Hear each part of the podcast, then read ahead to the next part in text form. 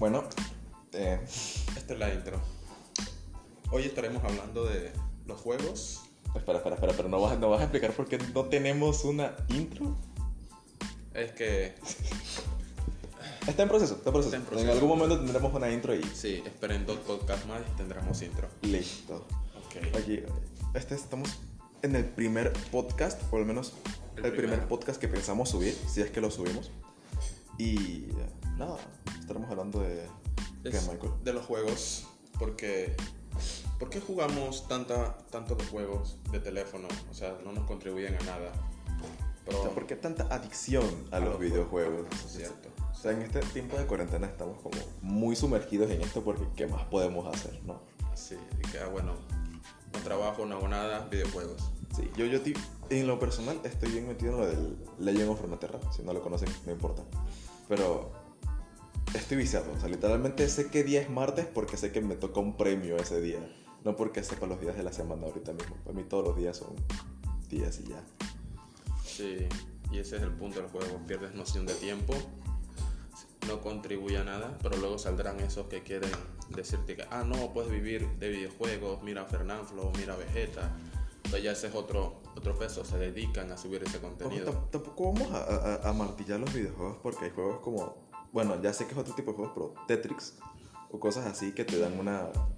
Por lo menos mejor noción de los espacios. O sea, hay literalmente estudios psicológicos que las personas que juegan Tetrix tienen una mejor noción de los espacios y cómo acomodar las cosas y ven todo de una manera un poco más avanzada Sí. a lo que lo vería otra persona que no lo jugó, ¿no?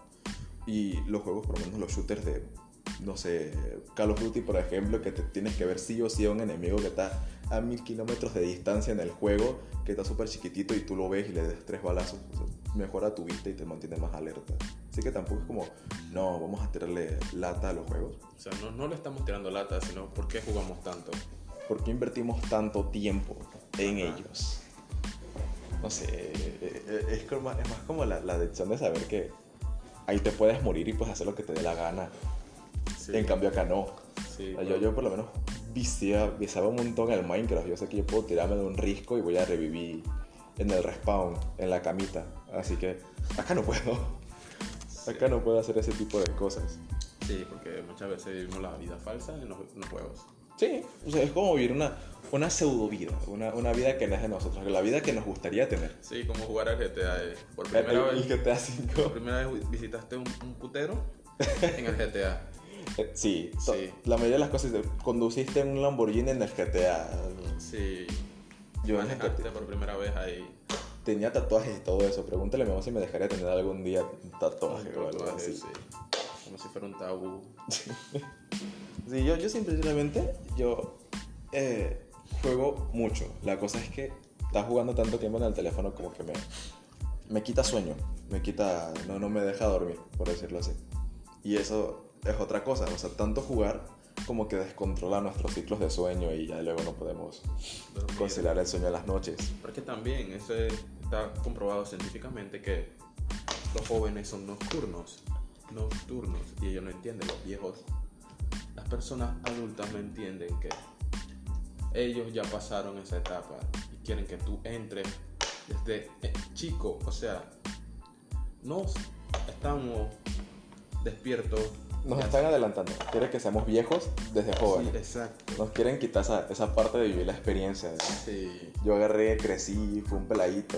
Ellos te cuentan las historias, no, yo cuando era chiquillo me tiraba al monte, al risco y lo que sea. Sí. Y luego te dicen, no, no camines por ahí que te vas a caer. O sea, no, Sí. déjeme caerme. Yo, yo aprendo, tú aprendiste así, yo también puedo. Ojo, que mejor te, te ahorras más dolores y si ese es caso, ¿no? Sí, pero depende de lo que vayas a hacer también. ¿eh? No vas a. Porque hay consejos, por lo menos como los que te dan de que antes de cruzarme los dos lados. Eso, no, eso, es- eso ya es lógica básica. Sí, O sea, tampoco es que vas a ser un renegado y vas a, no, voy a cruzar en rojo. Porque sí, quiero, quiero que me atropelle un carro para aprender que debo cruzar O tenta la suerte ahí. Claro, o sea, ya voy a cruzar cuando no se ve. Tampoco así. Pero la cosa es que eso de que nos quita el sueño me, me pone a pensar bastante. Pues. Somos, somos más o menos una, una, una sociedad bastante cansada. Yo, yo, la gente que sufre insomnio y, y todo ese tipo de cosas Sí, que en algún momento empezaron con jugar toda la noche y al día no podían aguantarse ni sí mismo, la gente que necesita de un café sí o sí todos los días porque si no son zombies. O sea, eso, eso me pone bastante pesado. Tampoco le vamos a tirar la, la culpa a los videojuegos porque no. Que Si varias no, cosas te quitan tu tiempo. O sea, ya puede ser el trabajo mismo, estrés. estrés, lo que sea. Estrés es una de esas cosas. Vives preocupado por mañana y no duermes. Sí, No duermes la noche de ayer por pensar en mañana. sí, luego se levantan todos tristes ahí. Y pesado, la pesadez es otra cosa. Sí, ya luego no rinden. ¿Y qué es estar bien? O sea, ¿Qué definimos? ¿Cuál es el concepto de estar bien? mm, o sea, te- tenemos como que, solemos decir como que estaré bien cuando, no sé, consiga la beca de la universidad que yo quiero. La cosa, la cosa es que Luego luego, la consigues. ajá, llegamos ¿Y a ese bien? punto, ¿y pero ¿Estás bien realmente? O sea, no, sea, también la, la, la cosa es que podemos estar bien a ratos. O sea, el estar bien, el- ese punto de que estoy el en- bienestar solo es momentáneo. ahí, No, no, momentáneo. no, no efímero, sino como siempre tenemos que conseguir nuevas formas de estar bien. O sea, ya, ok, ya. Si tu, su- tu meta, porque definimos estar bien cuando cumplimos metas.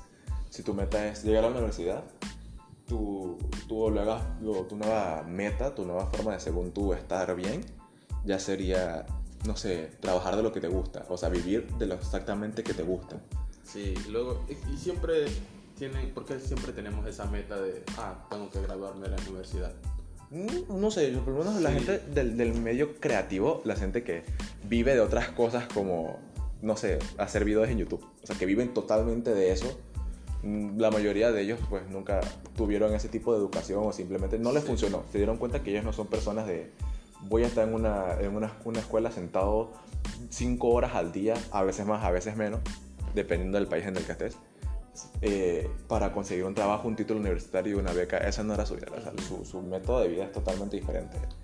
Haciendo... Es una, es una opción, pero tampoco es la única opción.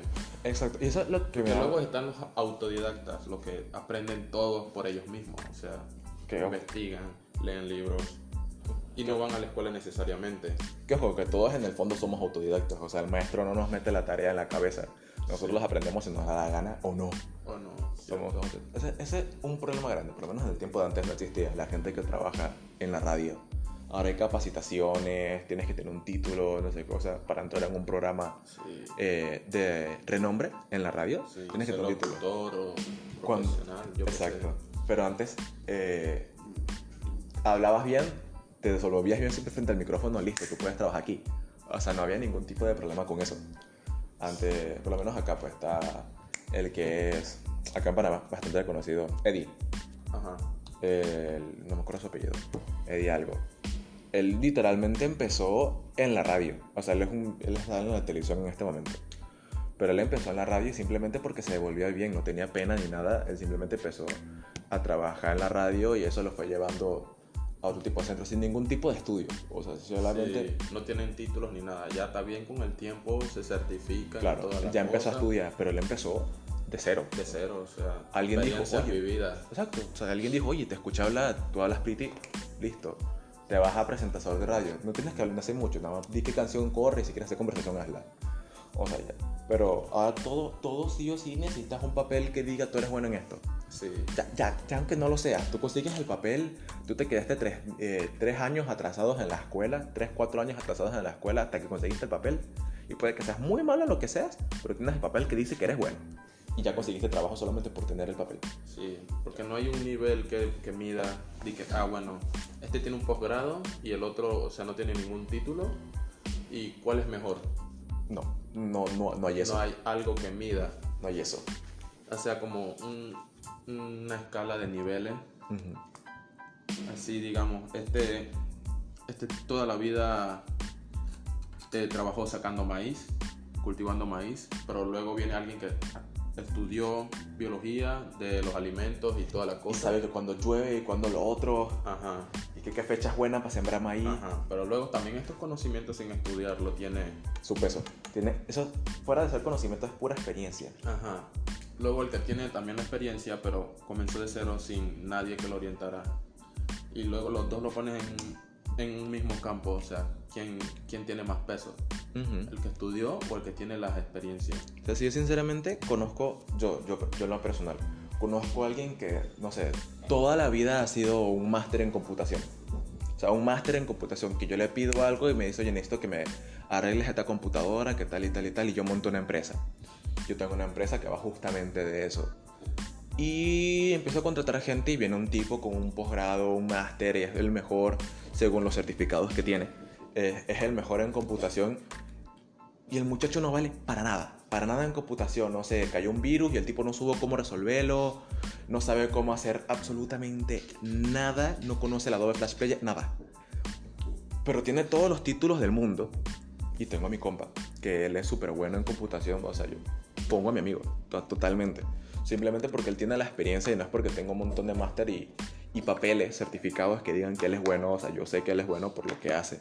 Sé que debería haber como un tipo de medición, o sea, que cualquier persona sin ningún tipo de, de, de certificado que diga lo, que, lo bueno que eres, diga, yo soy bueno en esto, ponme dos semanas aquí, un mes aquí y vas a darte cuenta que yo soy bueno y si te gusta, pues te contrato. En plan, no necesariamente con paga, o sea, que no te paguen, simplemente demuestres que eres bueno en lo que haces y si, si de verdad sirves, te puedan contratar sin pensar en que tengas. Sí, al igual que como lo- los estilistas y los barberos. O sea, un barbero, hay barberos que solo compran su máquina y comienzan a practicar con sus hermanos, primos. Luego se vuelven buenos, pero no tienen algo que certifique que son buenos. O sea, solo, solo tienen la confianza del pueblo donde están. O sea, si ese, ese hombre se va a otro país a ser barbero, nadie, más que nada, le tiene confianza. Claro. Pero luego viene alguien que se graduó de la universidad en estilista profesional, tiene Claro. todos los títulos. Ese, ¿Por qué generaría más confianza? Solo porque un papel se lo certifica. Claro, porque o sea, es que uno confía más que nada en la, en la palabra, porque si este barbero X que tú mencionaste, que practicó con su pueblo, se sabe vender, porque se sabe vender, no, mira que yo, o sea, un barbero, un barbero que dice, yo practiqué con mi hermanito y ya sé, sé barbero, tú no vas a dejar que te toque el cabello, o sea, Ujú. ya, pero este dice, no, yo, yo estudié en tal lado y tal, tal, tal, tal, y te muestra un papel que dice, soy buenísimo, tú le vas a creer, eh, hazme un buen corte. O sea, la cosa es, más que nada, saberse vender, que esa es otra. Saberse vender totalmente. Y otra cosa que me molesta eso de, de los posgrados y la- las certificaciones y todo esto, sino que la- las escuelas es como el único medio para llegar a ser lo que quieres ser. O sea, es el medio principal. O sea, te muestran como alter, no te muestran ninguna otra alternativa. Quieres ser eh, abogado, tienes que estudiar en la escuela tantos años y luego irte a una universidad tantos años y sacar un papel de esto. Pero ¿qué pasa con el niño que no se adapta a una educación normal? Un niño con hiperactividad. Demasiada hiperactividad, porque no, que no aguanta estar más de dos horas sentado en una misma silla porque se tiene que mover. O sea, usualmente ese niño le dirán que tiene TDA, TDA, trastorno de hiperactividad. Y que psicológicamente sí es un problema, pero no todos los niños tienen eso. O sea, es- de ese niño, todos los niños no quieren estar sentados en una, en una Sí, silla. porque luego están los que no le gustan estar parados. o sea, Simplemente eso. Simplemente. Así que no todo sería trastorno de hiperactividad, sino que hay personas que no estamos, o no están más bien, hechas para un- una educación convencional. O sea, la, Sí. la- la educación es culpada, culpada de no cambiar nunca. O sea, es una, una educación, eh, ¿cómo se le diría eso? Eh, Es lo mismo, todo el tiempo. O sea, tú ves un teléfono de hace 150 años y tú ves un teléfono ahora, cambia un montón. Ves los carros de antes, que eran caballos jalando carretas, ahora que tú puedes tener tu BMW todo bonito y cambió un montón. O sea, ves pero la educación es, la lo mismo. misma de hace 40 años. Un, un montón de niños sentados escuchando a una sola persona. Sí, la- el método de la enseñanza es el mismo. Solo van agregando conocimientos nuevos, pero el método para que te lo enseñen es el mismo. O sea, siempre va a estar un profesor dándote una clase en un salón. Ya no todos les funciona. No a todos les funciona. Sí, porque luego hay personas que tienen déficit de atención y toda la cosa. También hay otros con dislexia que tienen problemas de aprendizaje. Ojo que esas personas tienen su, su- ya cuando tienen como ya son autistas o ese tipo de cosas ya tienen su propio ritmo de aprendizaje. Sí, pero, Pero que hay con ese tipo de personas que no tienen una enfermedad definida. O sea, porque o sea, todas las porque personas son Hay personas diferentes. que aprenden mejor en la práctica, que leyendo un libro. Pero también conozco, conozco personas buenísimas que ah, un profesor mío de quinto grado aprendió a hablar inglés. Es profesor de inglés, pero él nunca fue a, a una escuela que le enseñaran inglés. Él aprendió con un diccionario. Y lo más gracioso es que ese tipo de personas que aprendieron no de la manera convencional tienen más formas de enseñarte que una persona normal. Porque una maestra normal te enseña, el libro de la escuela dice que tienes que enseñar el verbo to be y ella te va a enseñar el verbo to be. En cambio, ese profesor tuyo decir, no sabes qué, a mí me sirvió el diccionario. O me puse a ver una serie mucho tiempo y empecé a aprender las palabritas. O sea, te da muchas más formas de relacionarte con la materia que la que te da el profesor que se maneja totalmente con el libro de la escuela 24 horas todo el tiempo y le da la misma educación a todos. O sea, tú pones con un papá, un, padre de familia que tenga gemelos y te lo juro por Dios que ese señor va a decir, a mi hijo le funciona estudiar de día, pero es que al otro se la pasa estudiando en la madrugada. Mi hijo nunca lo veo haciendo tarea en la casa, pero aprueba las materias y el otro hace los deberes en la casa, porque tal vez a uno hace los deberes en la escuela y le funciona mucho más, o se aprende las cosas cuando se las están enseñando, y el otro tiene que recalcar, o sea, todos somos diferentes y tenemos métodos de estudio diferentes, y la escuela no nos proporciona esa, esa salida. Y también sería bueno que identificaran las personas, o sea, sería un buen método que identificaran las personas que aprenden más rápido y tenerlas aparte de las que aprenden un poco más lento. Porque en mi caso, en mi caso tú me explicas un, un problema de matemática una sola vez, yo te voy a entender. Pero otras personas En mi caso, por ejemplo. tienen que explicarles dos, tres veces Pero, y no, no vamos al mismo ritmo. Va, pero me gusta tu idea, o sea, eso de, porque eso de que a algunas personas es más fácil entender que otras, entonces el grupo lento atrasa a los rápidos, o el grupo, grupo rápido no deja que el grupo lento entienda totalmente. Ujú. Es bueno, pero eso ya crearía una división. Sí, si crees que porque... discriminación. O sea, hubo un tiempo en el que las mujeres no podían entrar al salón y solamente los hombres aprendían. O que los tenían en salones diferentes. Entonces quisieron cambiar eso a las mujeres y los hombres en un solo salón en igualdad y todo lo demás. Entonces hacemos esto con lo de los rápidos y los lentos. Como el ser humano no es la persona más agradable, el ser más agradable del mundo, será Sí, como que, se ah, ellos son los lentos. Se ofenden con facilidad y luego se crearía un estigma. ¿Te, te imaginas que vas pasando y es como que, ah, estos son- somos los salones que somos buenos en matemática y el salón de allá, bueno, es el salón de los lentos, de los bobos, de los que no entendieron la clase a la primera. O sea, eso, eso Sí, causaría...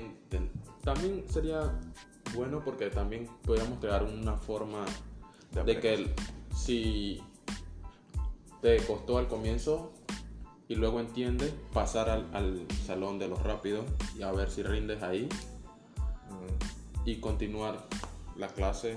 O sea, pero por eso existen las clases individuales. O sea, antes se daba bastante eso de contratar una tutora. O cuando solamente existían los maestros, los maestros asistían a tu casa. Recuerdo que yo sí tuvo una maestra viejita que decía que en su tiempo los maestros tenían la obligación de ayudar a los que estudiantes entendieran. Sea, esa era su obligación. Y si conocías a la madre de la familia y había ciertos profesores designados para visitar casas y, y- y enseñar a los que no entendieron.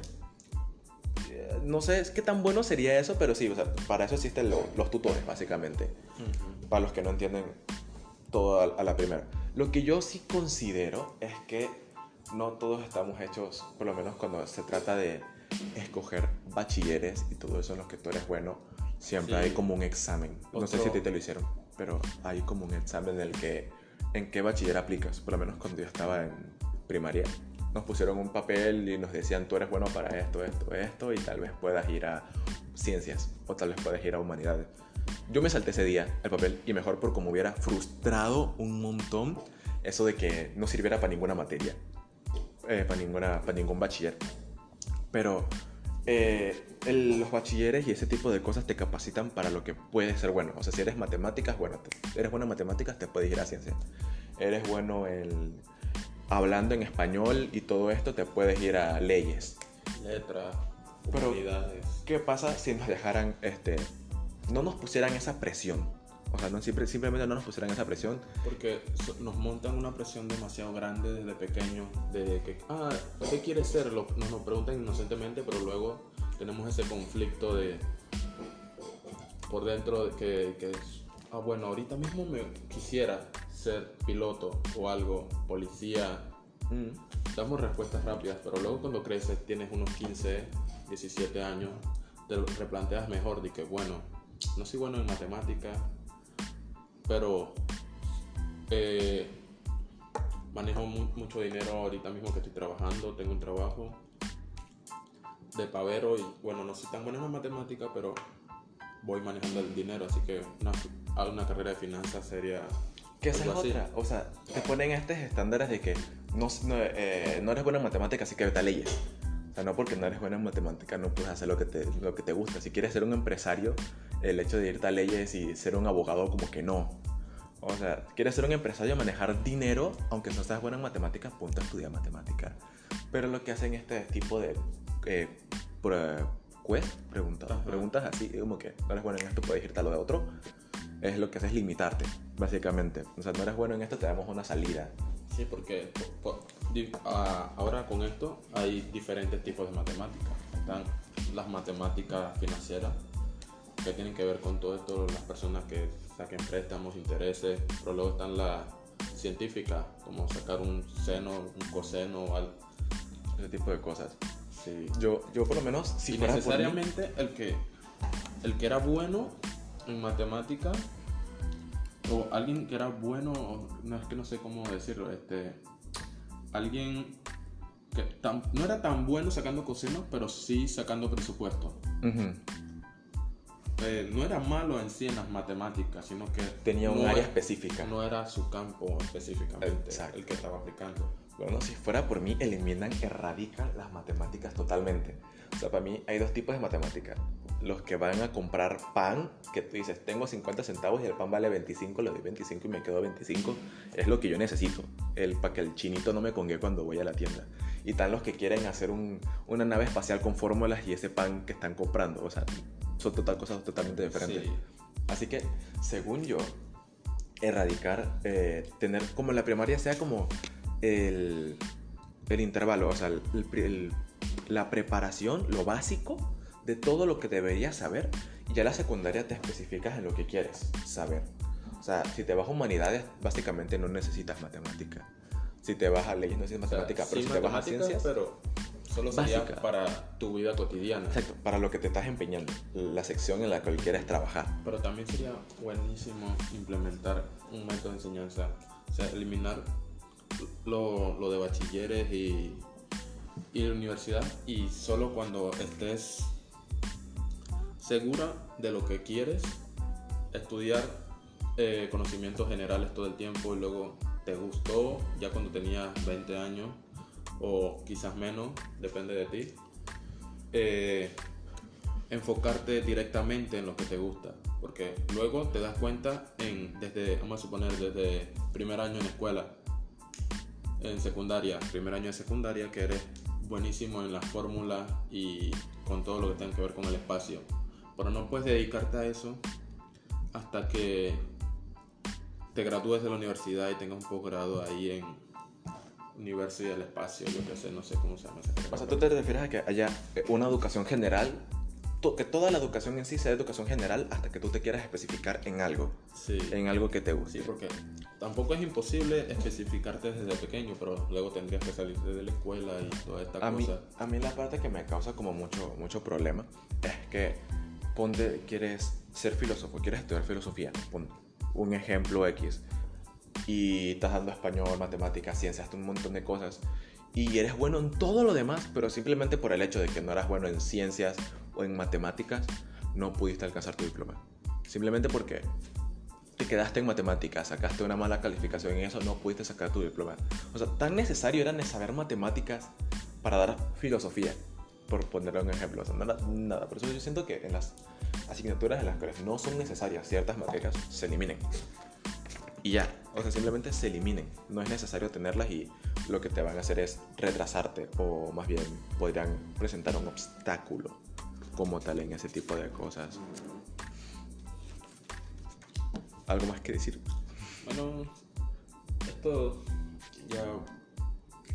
En sí, la educación solo tendría que adapta- no adaptarse, sino evolucionar y diversificarse un poco más. Sí.